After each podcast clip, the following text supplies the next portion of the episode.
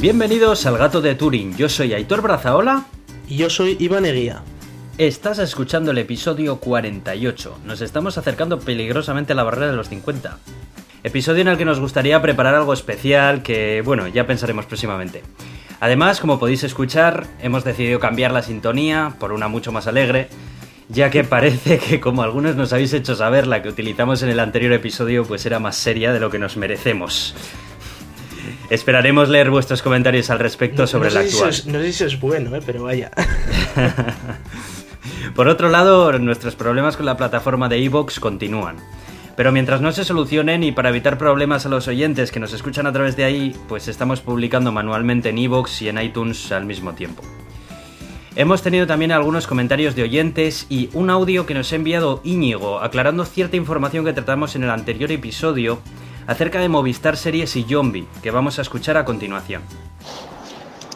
Buenas, Aitor, Iván y a todos los oyentes de El Gato de Turín. Eh, soy Íñigo y quería aprovechar este audio para hacer una pequeña rectificación a una parte de tecnología del último programa eh, en el que comentáis que Movistar Series era una plataforma que ya tenía eh, Movistar para emitir sus series.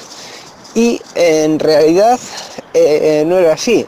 Movistar Series era un canal de televisión lineal, es decir, televisión normal y corriente, que tenía Movistar en su plataforma y en la que fueron comprando alguna exclusividad y produciendo alguna alguna cosa pues eh, para para ellos mismos. Y de hecho fue una de las bases de, de pruebas que estuvieron haciendo antes de empezar a, a tirar a, crear canales en, en Canal Plus antes de que comprasen Canal Plus también.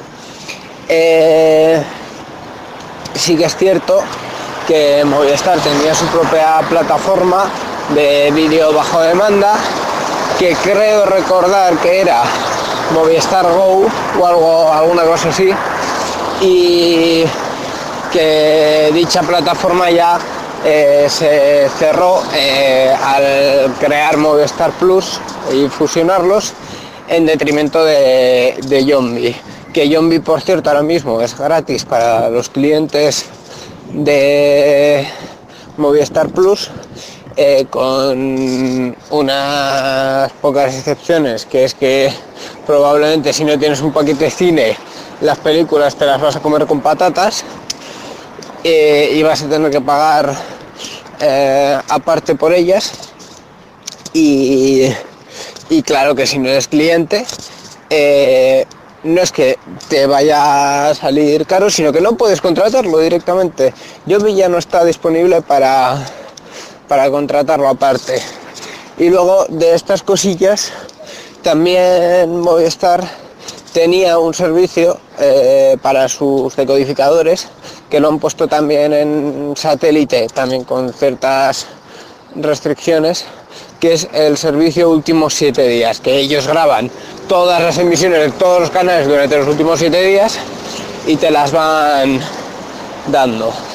La verdad es que, eh, así como reflexión general, el tema sí que es cierto que ha cambiado mucho porque eh, hace un relativo poco tiempo todos comentábamos sobre Filmin y Wacky TV y, y este tipo, incluso Yombi también estuvo en la, picota durante un ratito, pero vamos, los cinco minutos y medio que tardó Netflix en ponerse cinco minutos y medio, ¿vale? Esto comparado con la eternidad del universo. Pero fue, fue el rato que tardó Zombie, eh, o sea, perdón, Netflix en, en ponerse de acuerdo consigo mismo y decir, va, vamos a entrar en España. Y bueno, eh, al final que entre HBO pues es una consecuencia directa y al final eh, Filmin y Wacky, todos estos servicios que van a terminar siendo también carne de cañón, eh, son necesarios para que se vea que, que es un mercado atractivo y en el que se puede entrar. También os digo otra cosa, yo ha habido casos en los que he utilizado Netflix y he dicho, bueno, con mis amigos vamos a ver una película y terminamos viendo La chica que saltaba a través del tiempo, que es una película japonesa de anime. Eh, no porque nos guste especialmente el anime, sino porque es que no había otra cosa eh, así decente para ver. Entonces, eh, supongo que a Netflix le falta, le falta todavía desarrollar catálogo y a, y a HBO también le va a faltar mucho catálogo, porque si solo tienen lo que produzca la HBO, pues al final eh, por necesidad se van a quedar cortos. Y eh, si sois capaces de emitir este audio, eh, gracias por emitirlo y un saludo. Muchas gracias Íñigo por la explicación y la verdad es que nos ha gustado mucho este formato de comentario en audio, ¿verdad? Sí, sí, no, está, está estupendamente. Lo único, bueno, ya le digo, si quiere estar a los cinco minutos, pues oye, un día se puede venir aquí como invitado y tal.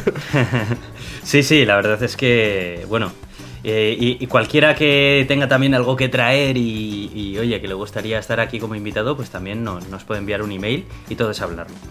También queremos animar a los oyentes que tengan un podcast y que quieran intercambiar su audio promo con nosotros para que la pongamos en el espacio dedicado. Eh, a promocionar otros podcasts que hemos habilitado. Así que envíanos un email a elgatodeturin.gmail.com y vamos hablando. Y nada más, podemos ir empezando con las noticias que tenemos de tecnología, ¿verdad? Sí, empezamos con tecnología, que esta vez va a ser de nuevo la sección predominante, pero es verdad que, que, la ciencia ha estado calmada esta semana, así que tampoco vamos a sacar noticias de donde no las hay, no vamos a ser medios generalistas y lo que hay hay. Eso es la flexibilidad que nos da el podcast, amigo. sí, es lo que hay. Bueno, pues venga, vamos a empezar. Bueno, la primera noticia que tengo por aquí es acerca de Sony y de las empresas que tenía hasta ahora eh, para, con las que gestionaba la compañía, ¿no? Por un lado tenía la división que estaba llevando eh, todo, digamos, lo que es hardware, y por otro lado tenían eh, la división de la empresa que llevaba todo el tema de los servicios online que tenían, eh, como por ejemplo las stores, que las, tiendas de videojuegos que están integradas dentro de la plataforma de PlayStation 4 y demás. Eh, en un movimiento muy interesante para agilizar un poco los nuevos servicios y mejorar un poco los productos que lanzan, han decidido unir ambas, ambas compañías en uno, ¿no? Antes eran Sony Computer Entertainment y Sony Network Entertainment. Eh, ahora la, han decidido mezclarlo y a partir de ahora se va a llamar Sony Interactive Entertainment. Desde el punto de vista de los usuarios, que los que eh, tenemos una consola PlayStation en casa y, nos interesa que la plataforma pues bueno siga desarrollando nuevas funciones y demás es muy interesante porque eh, de esta forma se puede desarrollar al mismo tiempo el hardware que, los servicios online que están relacionados con él y no sé si recuerdas Iván una una ocasión en la que tuvieron un ataque eh, en el que le robaron un montón de, tarjetas de, crédito y de débito de los usuarios a Sony. Sí, bueno, a, Sony le han dado bastante para el pelo. Eso es. Bueno, pues los esperemos. Los decían, o los coreanos, ¿no? Los coreanos eran. Los norcoreanos. No me acuerdo, la verdad. ah, bueno, ah, sí, sí, sí. Creo que nos estamos refiriendo a. Sí, yo me refiero. El superataque o. Sí, es que, bueno, eh, la verdad es que Sony ha tenido varias veces que. Sí, han le, dado han dado hasta el carne de identidad. Sí, por un lado tuvimos aquel ataque que tuvo cuando estaba a punto de estrenarse la película aquella que era una parodia de Kim Jong-un. Sí, cierto que ahí fue cuando recibió un ataque en el que consiguieron un montón de datos personales de empleados y así de, Sony. Pero si no me equivoco era de la, de la sección de Sony que se encargaba de, de la productora de películas, creo. Eh, pero es que también... ¿eh? Sí, creo que sí, que era ahí. Pero es que creo que eh, también, más atrás, eh, eh, Sony, la, tienda de videojuegos integrada dentro de la plataforma de PlayStation 4, recibió también otro ataque de hackers en el que consiguieron un montón de cuentas de usuario con información bancaria. ¿No fue el mismo ataque? No, esto fue mucho antes. Buah. Pues entonces que se me ha pasado este año muy volado. no, no, esto fue creo que incluso el año anterior, de hecho. Vaya. Sí, sí, sí, sí. Sí, sí, me Bueno. acuerdo de las dos, pero las había puesto tan juntas en el tiempo en mi cabeza que, bueno. Ay, amigo, eso quiere decir que a partir de cierta edad eh, el tiempo se dilata y se contrae. Sí, sí, ya veo, ya. Eso no es por nada, pero cada vez te va a ir pasando más. Bueno, eso tú seas el experto, ¿verdad, Hitor? Bueno, bueno. Yo te, te digo que, que eso te va, te va a ir pasando cada vez más.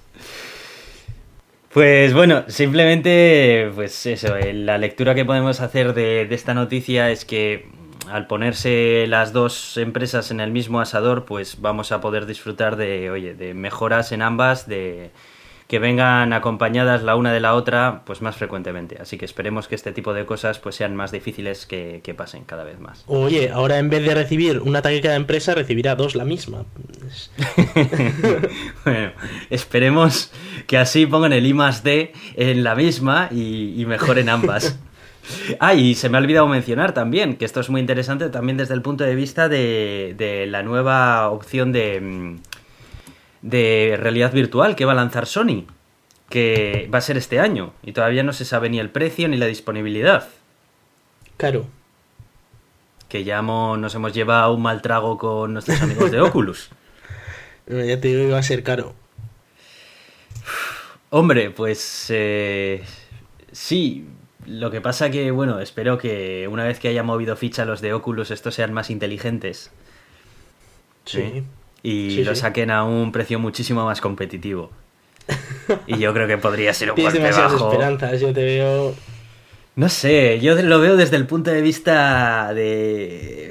No sé, es evidente, ¿no? O sea, han lanzado, han visto la repercusión que ha tenido el precio de las Oculus Rift. Yo creo que ahora mismo una estrategia Sí, fantástica. ¿qué, aunque- qué van a hacer? ¿Las, ¿Sacarlas bajo precio? O sea, bajo, bajo coste o qué? Pues yo creo que si la sacan a bajo coste, si la sacan por debajo del coste de fabricación, eh, puede que recuperen la inversión rápidamente y luego más adelante. ¿Eso no pues, es ilegal o así? ¿O no, me sonaba que era ilegal? Bueno, eh, Google lo hace con sus Nexus y después lo, lo consigue con los no, servicios Google no que lo hace con sus Nexus, ¿eh? Para nada. Bueno, y Amazon lo ha estado haciendo también. A ver si, te- a ver si crees que los Kindle, los Kindle Fire, lo- el, tele- el teléfono, que lo- luego además vamos a hablar acerca de otro teléfono de acerca de otra cosa de Amazon que han estado sacando. Esta gente también lo vendía, vamos, a un precio irrisorio. Sí, pero bajo coste no sé si se puede hacer, ¿eh? Hombre, yo, yo creo que sí. O sea, es- ya dependerá de la empresa, ¿sabes? Si palma dinero No, la creo, que legalmente, creo que legalmente es ilegal, o sea, al menos en España, según yo estoy enterado. Sí, es la primera noticia que tengo. Sí, sí, sí. Pero No yo. puedes vender algo por menos de lo que te cuesta a ti producirlo. Pero eso será problema tuyo, ¿no? No, no, no es, no es problema tuyo, o sea, es, legalmente así. Porque por cosas estas de marketing, de atraer clientes y luego fidelizar, no sé cómo será el rollo, pero vamos, legalmente, por lo que yo sé, ya nos vendrá otro Íñigo a decirnos lo contrario, pero, pero yo creo que no se puede. Bueno, pues está interesante, la verdad. Si alguien sabe algo, agradeceríamos que nos lo pongan en los comentarios. Pero vamos, que yo desde el punto de vista que lo veo, eh, si quieres hacerte hermanita de la caridad y comprar cosas a 5 y venderlas por 3, el que palma pasta eres tú. encima, solo falta que encima te venga el Estado y, y te ponga una multa, ¿sabes? Eh, oiga, señor, que estoy aquí dando cosas gratis casi. Bueno, de cualquier forma, si, si alguien lo sabe, pues que nos lo cuente. Bueno, eh, hay una noticia que salió que hace bien poquito, que era con respecto a la aplicación de Facebook de Android. ¿Tú la tienes instalada? Eh, no, por supuesto que no.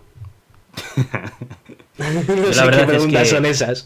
Yo en iOS la tengo instalada, pero la tengo, estoy deslogueado en ella. O sea, eh, o sea, cada vez que tienes como entro, carga extra, ¿no? eso es, cada vez que entro porque necesito algo, eh, tengo que iniciar sesión en, e- inicio sesión en ella y cuando termino de ver eso que haya visto, cojo y cierro sesión en ella para que no esté consumiendo por detrás haciendo nada. Bueno, pues hasta ahora se sabía que la aplicación de Facebook, pues hombre, que pesa y pesa bastante, ¿no? Pero, pero bueno, tampoco ta- se había hecho la demostración, ¿no? De que pesase mucho más que otras o que simplemente por tenerla instalada a tu teléfono vaya peor. Bueno, pues parece ser que sí. En el subreddit de Android parece ser que varios usuarios han hecho pruebas con un programa para hacer benchmark Eh, un benchmark es, digamos, una prueba de rendimiento al, al teléfono, ¿no? O a un ordenador en general. Digamos que se le va a obligar a hacer el procesador un montón de operaciones de todo tipo que están soportadas por él, pero las mismas y se utilizan como vara de medir, ¿no? Entre todos los procesadores, a ver cuánto tiempo han utilizado en resolver esas operaciones, cada uno de ellos, y de esa forma, pues tienes más o menos una medida de saber qué procesador es más rápido, cuál no. Bueno, pues eh, por lo visto, si haces un benchmark en el teléfono de Android con una aplicación de Facebook instalada, eh, el, rendimiento que te da es considerablemente menor. Eh, lo cual quiere decir que van más despacio. Pero también ahí hay que tener en cuenta eh, el, efecto Facebook, y es que aunque vaya más despacio, tú no lo notas porque Facebook ya te tiene atrapado. Entonces vas a su ritmo.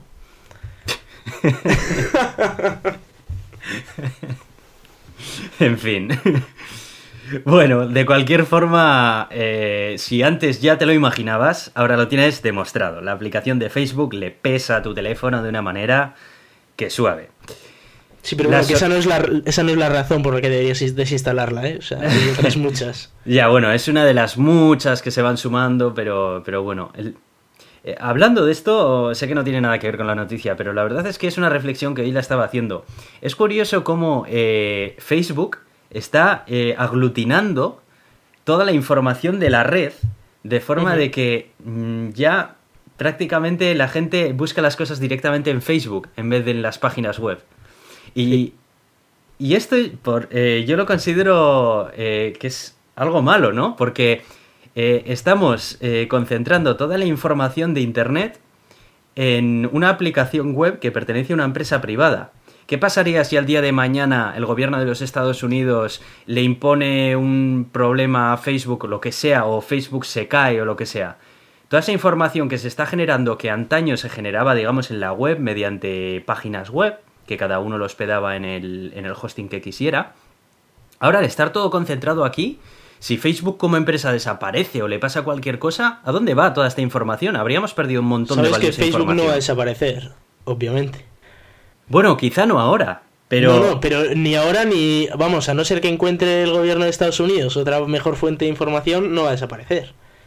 Mm, también te digo que eh, gigantes más grandes han caído. Te quiero decir pero que... gigantes que le sirvan tanto al CNI estadounidense y demás. Lo dudo pues, muchísimo. No sé, a lo mejor... Eh, no sé si me entiendes lo que te quiero decir. Si le pasa algo a Facebook o lo que sea... Sí, sí. Eh, perderíamos un montón de información en Internet.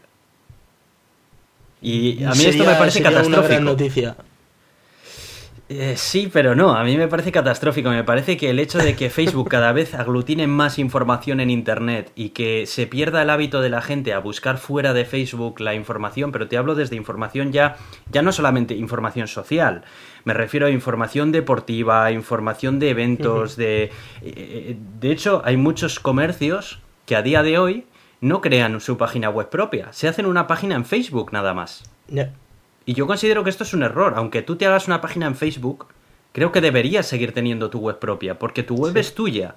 Y tú ahí colocas lo que quieras y eres el dueño de esa información que pones ahí. Sin embargo, depender exclusivamente de una empresa como Facebook, eh, no, sé si me, no sé si me explico lo que quiero decir. Sí te explicas, sí, sí te explicas. Quizá le estoy eh, A ver, es un, punto de, es un punto de fallo, obviamente, y, si cae, caemos todos, es, es, lo que hay. Y sí que es verdad que si tienes tu propia web con tu hospedaje y tal, pues, pues no caes. Pero también es verdad que Facebook es un buen mercado para empresas y que estar ahí supone el, el que sea más, más fácil acceder a tus clientes que con una web personal. Sí, sí, si no Y además es gratis. O... no, digo Que, no digo que esté mal, digo que está mal utilizarlo como único punto. Creo que además las empresas tienen que seguir manteniendo su identidad propia en Internet, aunque aparte tengan una página en Facebook para eh, tratar directamente con sus clientes. Sí, sí, pero como te digo, es, es gratis y lo otro no. Ya, pero bueno, sin más, que son eh, es una reflexión que he tenido hoy que, bueno, no tiene mucho que ver con la noticia que estaba contando, pero... No pienses tanto, Aitor, tampoco es bueno, ¿eh? Porque como te pongas a pensar en lo que hace Facebook...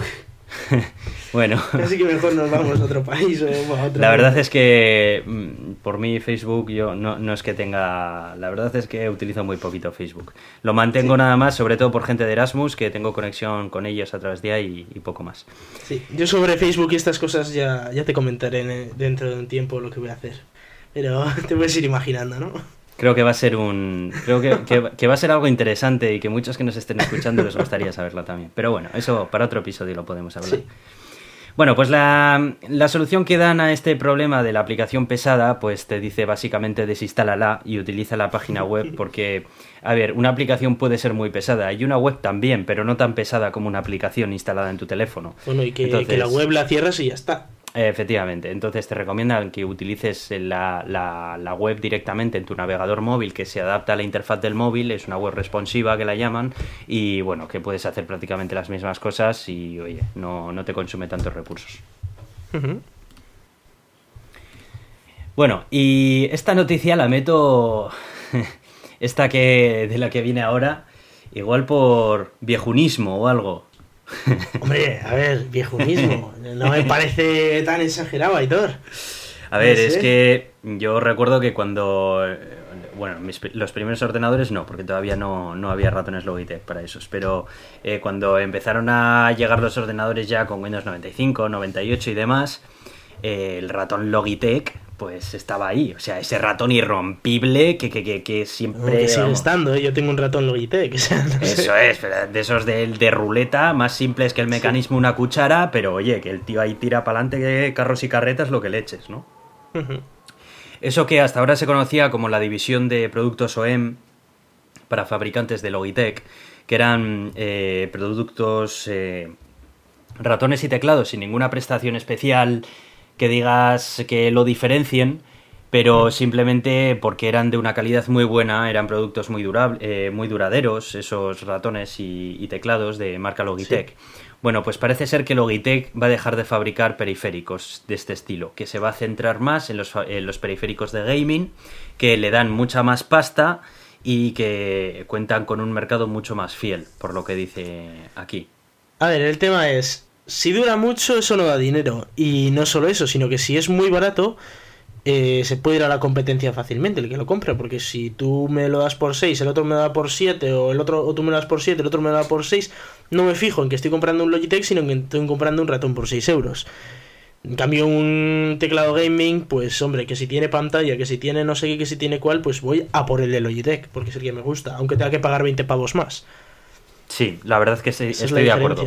Estoy totalmente de acuerdo con lo que has dicho.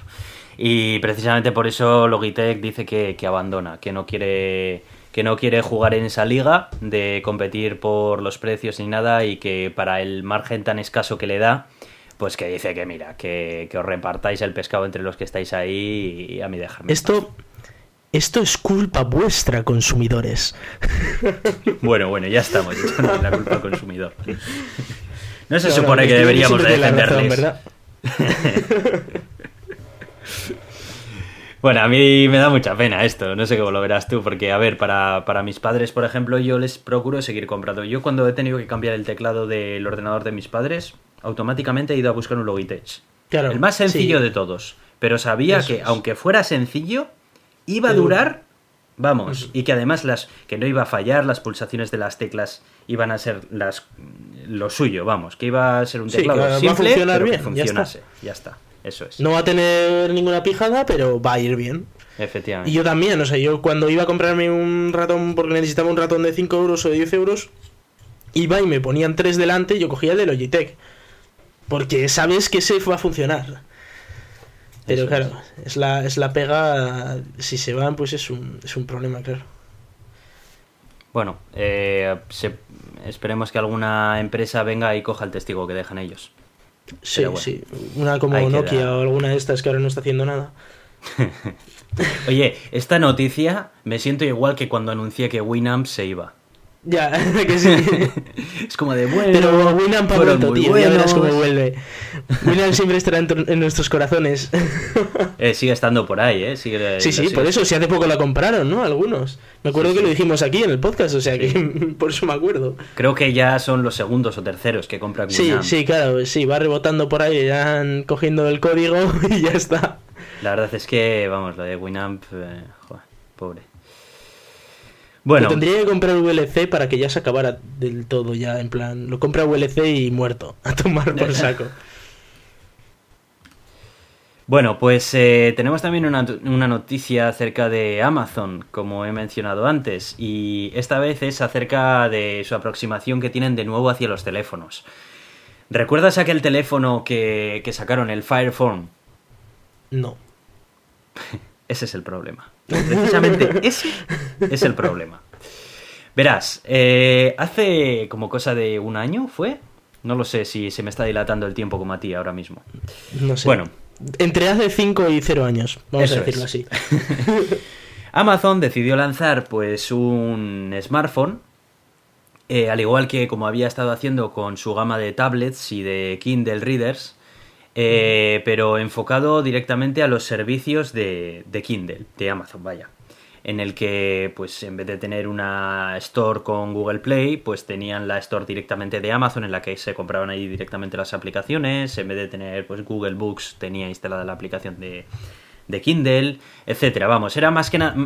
Era un teléfono Android hecho por ellos, pero le habían sacado todo lo que tenía de Google y le habían puesto, pues, eh, todo lo de. todo lo de Amazon. Y efectivamente lo vendían además. Bueno, creo recordar que el problema también, además de este móvil, es que encima no era barato. No era barato, porque. Eh, la- esta estrategia les ha funcionado muy bien con los tablets, porque los tablets prácticamente los regalaban. ¿Recuerdas cuando dij- hablamos aquí de la noticia de que podías Sí. comprar packs de 6 y demás? Sí, sí, sí, ya me acuerdo ya. Claro. Eh, entonces, creó mucha expectación cuando fueron a lanzar este teléfono móvil, porque mucha gente decía, Joder, va a ser un teléfono con unas prestaciones muy buenas, bueno, aunque traiga toda la morralla de Amazon y tal, pero joder, es que lo vamos a poder conseguir a un precio, ¿no? Pues como todo lo que hace Amazon, Sí. y no. Luego cuando sale el teléfono creo que costaba 600 euros o una cosa así. y claro, a ver, ¿quién se va a gastar 600 pavos en un teléfono que te viene infectado de Amazon hasta la médula? Eh, La, frase infectado me, parece interesante. Es, es un Hombre, análisis, es un análisis chulo. O sea, a ver, tú tienes 600 euros ahora mismo en el bolsillo, Iván. Y vas a Sí. comprarte un teléfono Android, ¿vale? No, si tengo se- 600 euros en el bolsillo, ahora mismo estaría flipando. Vale, bueno, me da Pero- igual. pero Imagínate que tienes bien, ese dinero y lo tienes para gastártelo en un teléfono. ¿Vale? Hmm, Entonces tienes que elegir un teléfono Android porque tú iOS no quieres ni en pintura y tienes para elegir pues todos los que tienes de Android. ¿Tú te comprarías este Amazon, que es no. este de Amazon que Pues viene ya tengo infectado los de Nexus, Amazon? ¿Para qué quiero más? Efectivamente, bueno. Pues este era el problema que tenía este teléfono, ¿no? Eh, se pegaron un- una leche estrepitosa eh, y cayó en el olvido. Como has podido comprobar, ni siquiera tú sabías lo que era.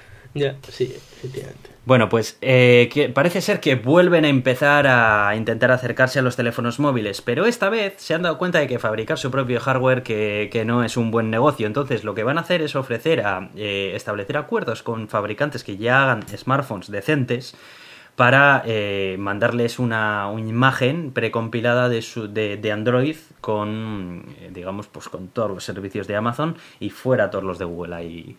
Mm. Entonces, bueno, bueno, puede ser una alternativa un poco más viable desde el punto de vista que tienes el modelo que te mola y el modelo que te mola con Amazon si eres muy fan de Amazon y no te tienes que gastar toda la pasta en un modelo que vete a saber tú si lo renuevan el año que viene o no o, o qué pasará con él con la siguiente actualización de Android. Tú te das cuenta de que esta idea es muy Jeff Bezos, ¿no? Hay que recordar que Jeff Bezos ese es el creador de Amazon. Sí, el sí, amigo de, de Elon Musk. por supuesto, vamos, es... eh, Eh, es, es una estrategia muy Jeff Bezos. Muy en plan, eh, yo hago lo que los demás, pero a mi puñetera bola y para, para lo que yo creo que es un mercado que igual ni existe, Sí, sí, eh, me parece que, en fin, ya hay teléfonos Android y cumplen su papel, no sé. ¿Qué les vas a ofrecer? Es que encima les vas a ofrecer una tienda de Amazon porque no les está ofreciendo tampoco... No les está ofreciendo el espacio, les está ofreciendo un vuelo suborbital, tío. Hombre, a ver, yo sí que veo que Amazon cada vez más, en cada vez aglutina más servicios en la nube. Eh, tienes hasta tu propio espacio de almacenamiento de ficheros en Amazon y tienes tiendas de todo tipo en Amazon y demás. Y... Hmm. Pero no sé, no creo que cuenten con el atractivo suficiente para que una persona diga, oh, qué guay, este Android viene con todos los servicios de Amazon, es fantástico. no lo creo. Pero si los servicios de Amazon los puedes poner también en un Android normal. Claro, precisamente por eso. Precisamente por eso. Porque los puedes poner en un Android normal. Entonces, ¿para qué? No sé. Bueno, veremos a ver. Esto les costará menos Yo pasta personalmente que, fabricar se dedique que se dedique Jeff Bezos a leer a, a poner libros para el Kindle y, y ya está. Que eso sí que está bien y el Kindle funciona muy bien. Puedes leer muchísimos libros y no te ocupa espacio y es un precio razonable. Pero de ahí ya mucho no se puede salir. O sea, Amazon está bien, pero pero en fin, ponerse a hacer ahora Androids capados o, o yo que sé, cosas en el espacio, yo no le veo, no le veo. Ya, yo, yo pienso igual. La verdad es que, que se Amazon dedique es lo a que es, que es para lo que bien. Que se dedique a lo que le va bien y Mm. que deje a los fabricantes de teléfonos móviles poner esos- los sistemas operativos. y- Sí, porque si me dices que estuviera haciendo algún desarrollo eh, nuevo, avanzado, o sea, hacer algo inusual, vaya, pues puede ser interesante. Si, si cogiera tecnología Android y sacara un producto mejor que Android, sería la leche. Pero es que está acabando Android y vendiéndolo al mismo precio, solo para poder usar una tienda Amazon, pero, pero pagando dinero. No sé, me parece un poco absurdo. Yo la verdad es que tampoco le veo mucha gracia. Es como, si te, es como si te dicen, te puedes comprar un portátil nuevo, normal, ¿vale? Eh, De esos de los que les puedes borrar Windows e instalar Linux, o uno que va a estar totalmente capado y solo va a servir para Amazon. Y dices, pues, pues me pillo uno normal, no sé, ¿para qué voy a comprarme uno de Amazon? A ver, de todas maneras, aquí voy a hacer un poco de abogado del diablo y nosotros lo vemos, eh, lo que lo suelen llamar es la ceguera del analista, ¿no? Que como nosotros no lo haríamos nunca, pues por lo tanto nadie en este mundo Ah, mundial no, lo no, va a no, que hacer. va a haber gente que, a ver, a ver, que va a haber gente que lo va a hacer seguro, o sea, ten en cuenta que Windows tiene el 90% del mercado. Dicho eso, cualquier cosa es posible en este mundo. O sea, me dicen que ahora de repente va a salir este, este móvil y lo va a comprar un montón de gente, como ha pasado con los Samsung, que los venden más caros y de peor calidad que los de iOS y son una copia y la gente los sigue comprando, como, como si fuera absurdo. Y pues oye, yo ya me creo cualquier cosa, creo que los van a comprar. Otra cosa es que tengan mercado como para que les salga rentable, que esperemos que no. Bueno, la opción va a estar ahí y no sé. A lo mejor, ya te digo, que hay gente muy fan de Amazon que tienen el Amazon Prime y de todo y tal, que, que para ellos sí que les va, vamos, no sé, que ya te digo, que tampoco quiero caer en la ceguera esta del analista que la llaman. Pero bueno, ahí queda eso.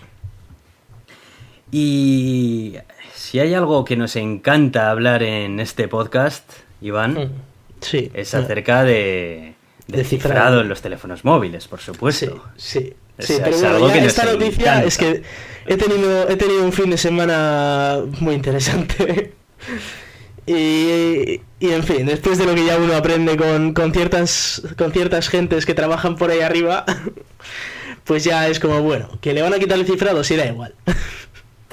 ¿Qué importa? Bueno, eh, la noticia de la que vamos a hablar a continuación es que trata acerca de que en California y en Nueva York se han hecho propuestas de ley, que de momento por suerte son propuestas y esperemos que no lleguen a nada.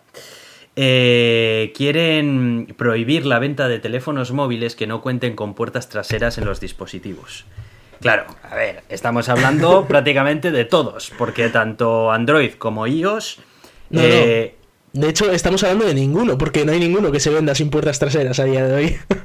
Bueno, a ver, oficialmente lo que mantienen las empresas, al menos, al menos Apple, lo que mantiene es que ellos no pueden ofrecer una puerta trasera a nadie, porque el hecho de que creen una puerta trasera para los chicos buenos quiere decir que los chicos malos también la pueden encontrar.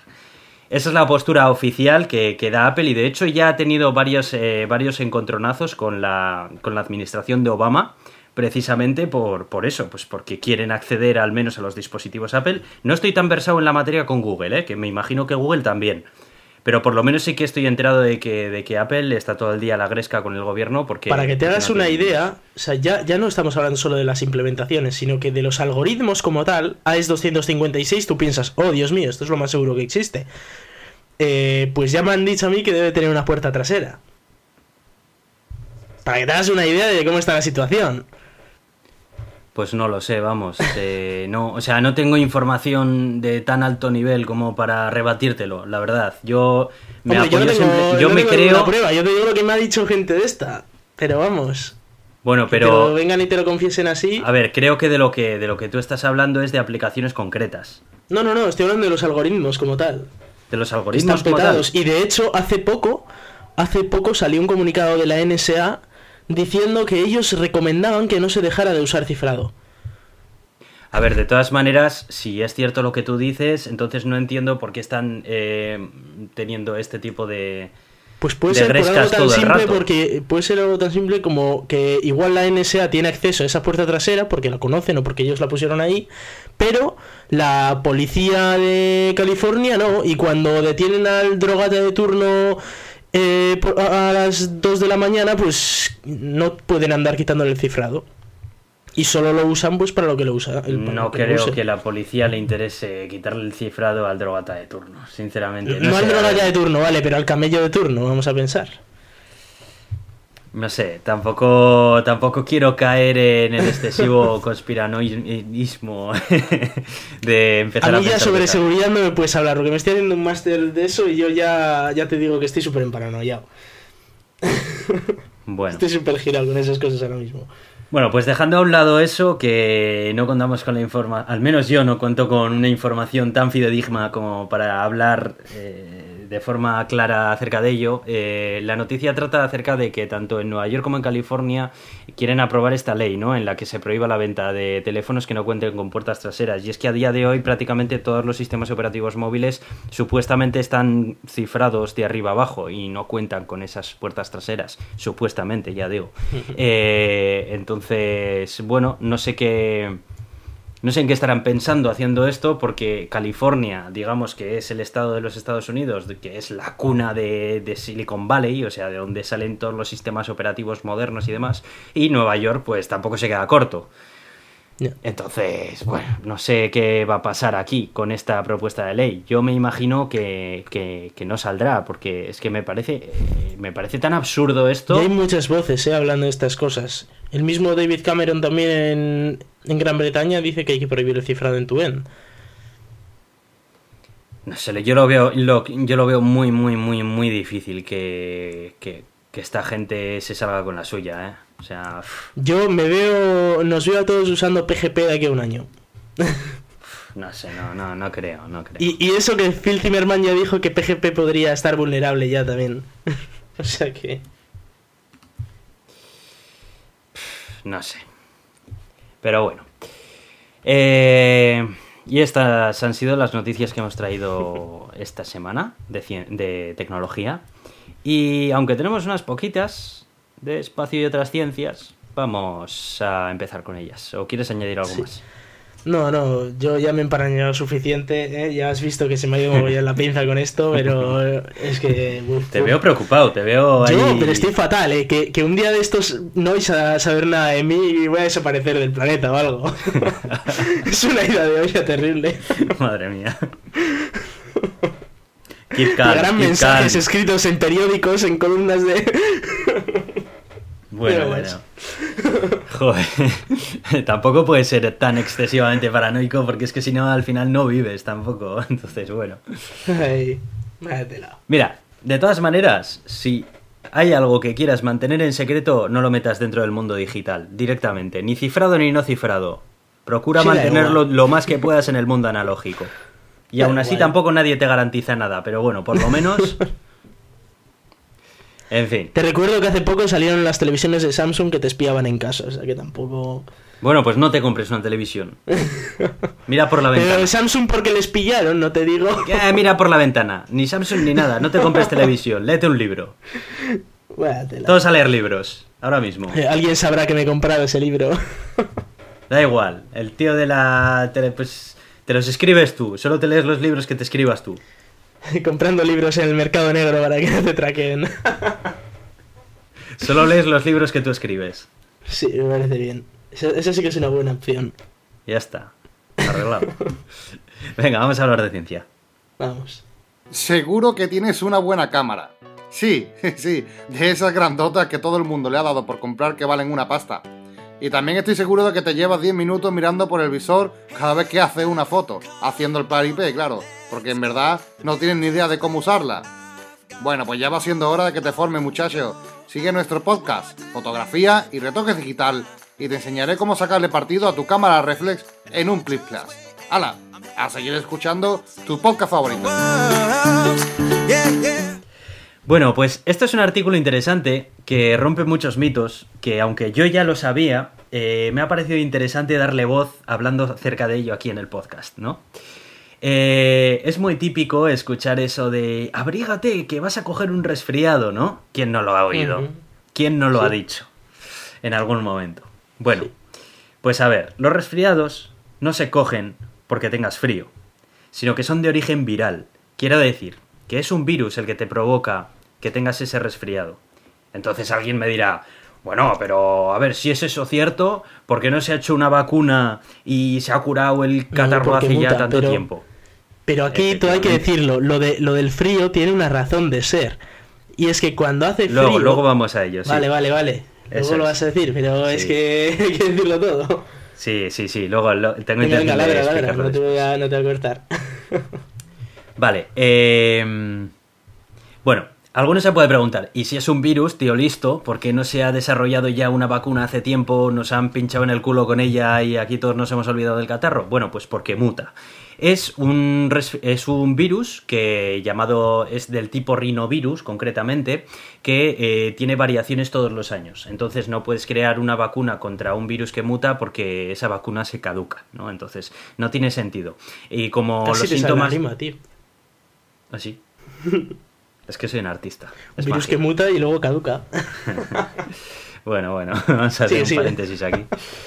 Entonces, eh, pues eso, que, que no se puede desarrollar una vacuna porque muta. Eh, bien, entonces, ¿por qué eh, en invierno es más común que, que te constipes? Bien, a ver, por un lado está que las mucosas de las vías respiratorias que tenemos Ah, cumplen la función de eh, pues eh, retener mucha eh, retener muchas bacterias expulsarlas de forma de que te, te aíslen a ti de, de- de- de contraer ese virus sin embargo con, con las temperaturas frías los aires acondicionados y demás se provoca una sequedad en las vías respiratorias que puede provocar la eliminación de la mucosa. Es- Esto explica que por eso cuando estás metido en la cama y te destapas, empiezas a tener frío, se te empiezan a resecar las vías respiratorias y todos esos virus y esas bacterias que se quedan ahí, pues se te van a quedar ahí y tu cuerpo las va a absorber, porque no vas a tener una mucosa que te proteja de ellas. Se lo pasan pipa a las bacterias, básicamente. Efectivamente. Y aparte de eso también... Es por la misma razón por la que en verano te constipas con el acondicionado. O sea, no es que no es que te cojas un frío, o sea, es porque te reseca y entonces pues te, te entran todas las bacterias. Efectivamente. Y de hecho también otro de los factores que influyen muchísimo en el invierno para contraer este tipo de virus es que eh, es muy habitual eh, que nos encontremos con personas en sitios cerrados, pues porque fuera hace frío. Y, en esos sitios cerrados más calientes, pues son un caldo de cultivo perfecto para no solamente este virus, sino todo tipo de virus y bacterias en general. Entonces eso es un factor más que hace que en invierno sean más comunes los, los resfriados o, o catarros. Pero esto, esto también tiene una solución. No te juntes con gente. Es que clarísimo, vamos, yo lo Del veo. creador de Escribe tus propios libros para leerlos tú mismo, ahora llega la solución al catarro. No te juntes con gente. Bien. Aunque he de decir que no es una solución perfecta porque te puedes contagiar del ambiente, pero bueno, es menos probable. En fin. Lo Bueno, que sería para- triste es que te contagiaras y estuvieras todo solo y aún así con, con el, con el constipado. Diciendo, pero ¿qué he hecho yo para merecer esto? Eso sí sería muy triste, sí. Debo decir que no. En fin. Bueno, y por terminar un poco ya con esta noticia, me gustaría añadir simplemente que mm, no existe ninguna cura para el catarro cuando estás resfriado. Eh, los único, lo único que hacen todos los medicamentos disponibles a día de hoy, pues el frenadol y todos estos eh, tal, eh, lo único que pueden hacer es combatir los síntomas de este, de este virus, a la espera de que sea tu propio cuerpo el que con tus propias defensas sea el que vaya eliminando el virus y finalmente pasas el catarro, pero no porque hayas tomado un montón de medicamentos que te hayan curado el catarro. Ha sido tu cuerpo el que ha curado el catarro. Esos medicamentos los has tomado pues para que no tengas exceso de mucosa, para que no te duela la cabeza, ni el estómago. Entonces, ni ¿sabes nada. que esto, sabes que esto que estás diciendo es totalmente mentira, ¿no? Porque como todos sabemos, la homeopatía cura. Joder. Tú métete unas bolitas de azúcar de esas y vamos, se te quita esto en tres días. Si, si, mira, si hablar del cifrado de los móviles es el tema que más nos gusta en este podcast, hablar acerca de la homeopatía debe estar por, por el segundo o así, ¿no? Pues por ahí. En ¿Por fin, niños, si queréis curaros, no probéis un medicamento homeopático. Probarlo, da No igual, es curaréis. como comeros un caramelo, yo qué sé, lo que queráis, da igual. lo que os venga bien. en Por lo gana. menos el caramelo está bueno y oye, nadie te engaña, ¿no? Sabe a fresa sí. y es fresa y ya está. En fin. Vamos con otras cosas un poco más. a ver si. Joder, es que encima de las noticias que tenemos me va a poner otra vez malo, pero bueno. No importa, vamos con una un poco relajada primero. Volvemos a citar al blog de Francis Villatoro, ¿eh? una semana más, ya esto es Bueno, combo. prepárense, seguidas, señores. ¿no? Bueno, bueno. Prepárense. No, esta, esta viene flojita, viene sencillita y... eh, bueno, básicamente han conseguido con un microscopio de electrones de estos eh, ver cómo se produce una reacción química.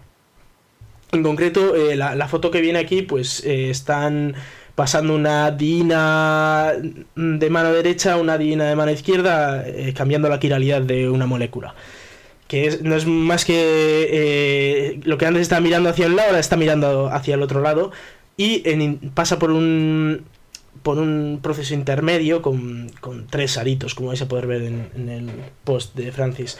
Y eh, la gracia, bueno, esto se sabía que ocurría así, porque matemáticamente ocurría así, porque efectivamente demostrado de un lado se pasa al otro, pero ahora han sacado las fotos con esos microscopios de los tres procesos intermedios. Y la verdad es que eh, la foto es muy chula porque ves perfectamente cómo están colocadas los diferentes átomos de la molécula y cómo eh, se modifican en esa reacción. Y de hecho además acompaña un vídeo en el que explican eso y acompañan más fotos de, otras moléculas también eh, un poco más complejas como el dibromo antraceno y cosas de esas que ellos sabrán lo que son. Nosotros vemos el dibujito. Yo a esto eh, le veo una aplicación médica muy clara y es eh, medicamentos homeopáticos que se basen en la forma de mm, pues de, de, de- de sus propias moléculas, ¿no? O sea, mm, la verdad es que puede ser, sí, en plan, yo que sé, Sí. que, que tenga la forma de, de una fuente, de una fuente, pues que te digan, mira, esto en realidad es la fuente de la vida, representa, esto quiere decir que este medicamento, pues, eh, te alarga la vida y cosas Por- así, no por sé. cierto, que antes eh, he nombrado lo de la quiralidad así, así como de pasada. Si queréis saber bien lo que es la quiralidad, tenéis que ver Breaking Bad, porque hay un episodio en el que Walter White explica súper bien la, la quiralidad. Además, eh, de hecho, explica, por ejemplo, cómo eh, la, la talidomida tenía, tenía esos dos quirales, ¿no? Eh, uno es bueno y, se- si se lo das a, una mujer embarazada, pues le previene contra los vómitos y tal, pero el otro causaba malformaciones y hubo equivocación y le dieron el otro, que es exactamente igual que, que el, que el derecho que el izquierdo, pero justo opuesto. Y, y- y hubo un jaleo de la leche, de hecho hay, hay ahora un montón de plataformas y tal por los por las víctimas de la talidomida y es todo también pues por, por eso de la quiralidad. Sí, la verdad que ahora En este caso, pues, el episodio. Sí, y, y podéis ver aquí cómo se produce una reacción de cambio de quiralidad, en- justo en, la- en el post de, de Francis. Pero es básicamente eso, es como la mano derecha y la mano izquierda, que son exactamente iguales, pero, pero eh, justo opuestas, que es de hecho como lo explica Walter White. Grande Walter White. Muy grande. Bueno, Y- bueno, vamos a hablar otra vez del amigo Jeff. Jeff Bezos, es. creador de Amazon, creador de Blue Origin, y que esta vez voy a admitir un pequeño éxito por su parte. Oye, a este le, le vamos a empezar a cobrar por estar aquí en el podcast, ¿eh? A, No, a ver, a Jeff Bezos está haciendo cosas guays, hay que admitirlo. Eh, de a ver, hecho, a nuestro amigo Elon Musk, pues no le cobramos, pues porque es colega, ¿sabes? Es Y, colega, oye, claro, claro. Hay que tener detalles también. con nos solemos ir a tomar unas copas todas todos los viernes, ¿eh? cuando él sale de Tesla. ¿eh? Pues- Hombre, pero a ver, porque eh, tú oyente nuestro que nos estás escuchando, ¿por qué te crees que tenemos tanta información acerca de él todo el rato? Pues precisamente por eso, hombre. En fin. Te tengo que pasar un libro sobre Elon Musk. Eh, el que me pillé, el que me viste pillar en su día, te, lo pasaré. Sí. que ya me lo he acabado. El caso es eh, que Blue Origin ha aterrizado un cohete. Bueno, ya sabíamos todos que había aterrizado un cohete. De hecho, él lo vendió como el que le había ganado a Elon Musk. Aunque le dijo bienvenido al club. Sí, cuando lo hizo Elon Musk le dijo bienvenido al club. A ver, hay una parte en la que tienen razón. Ninguno de los dos ha aterrizado nada orbital. Bueno, aunque SpaceX aterriza la Dragon, pero. Bueno, ameriza la Dragon, pero. Vale, vamos a dejarle en que ambos cohetes son suborbitales, pero la diferencia es que eh, la potencia que tiene uno y el otro no es lo mismo. La velocidad que alcanza uno y el otro no, no tiene nada que ver. Es mucho más complejo aterrizar el de SpaceX que el de, que el de Blue Origin. No obstante, sí que ha hecho algo Blue Origin que es algo bastante sorprendente y que SpaceX yo no le veo haciéndolo en menos de un año. Que es que el cohete aquel que aterrizó lo han vuelto a lanzar y lo han vuelto a aterrizar. Y eso ya sí que es un puntazo, porque han conseguido que sea efectivamente reutilizable. Ya no es que lo estás aterrizando para ponerlo en un museo, sino que ya es reutilizable. Y eso sí que es algo muy interesante, la verdad. Pero...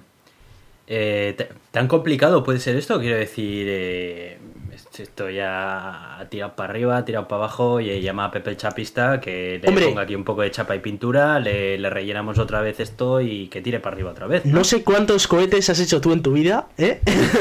no sé, ¿eh? lo pregunto desde la completa ignorancia. A ver, eh, uno de los grandes problemas que tienen los cohetes es que se corroen muchísimo, es decir, eh, que según se enciende una vez, se enciende otra vez, se enciende otra vez, todos esos cambios de temperatura lo revientan. Ten en cuenta que está, es un motor, un metal que está pasando todo el rato de 0 a, 3000 grados o de, de, menos de 0, de unos 100 bajo 0 a 3000 grados, de 100 bajo 0 a 3000 grados, así un montón de veces.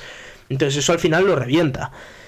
Y no solo eso, sino que tiene la complejidad encima que eh, el cohete de Jeff Bezos, a diferencia del de SpaceX, usa eh, propulsión criogénica.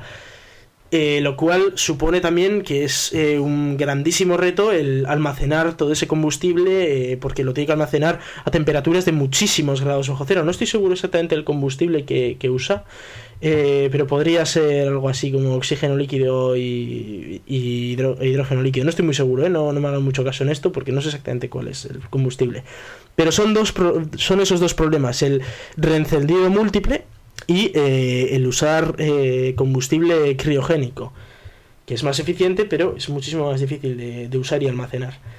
Mm. Entonces, eh, entiendo. Es complicado. Es complicado. de hecho, bueno, SpaceX cuando recuperó el cohete, bueno, en la primera etapa ya dijo que uno de los motores fluctuaba, es decir, que no estaba como para lanzar otra vez, que iba a haber que como mínimo cambiarlo en motor, iban a tener que hacer.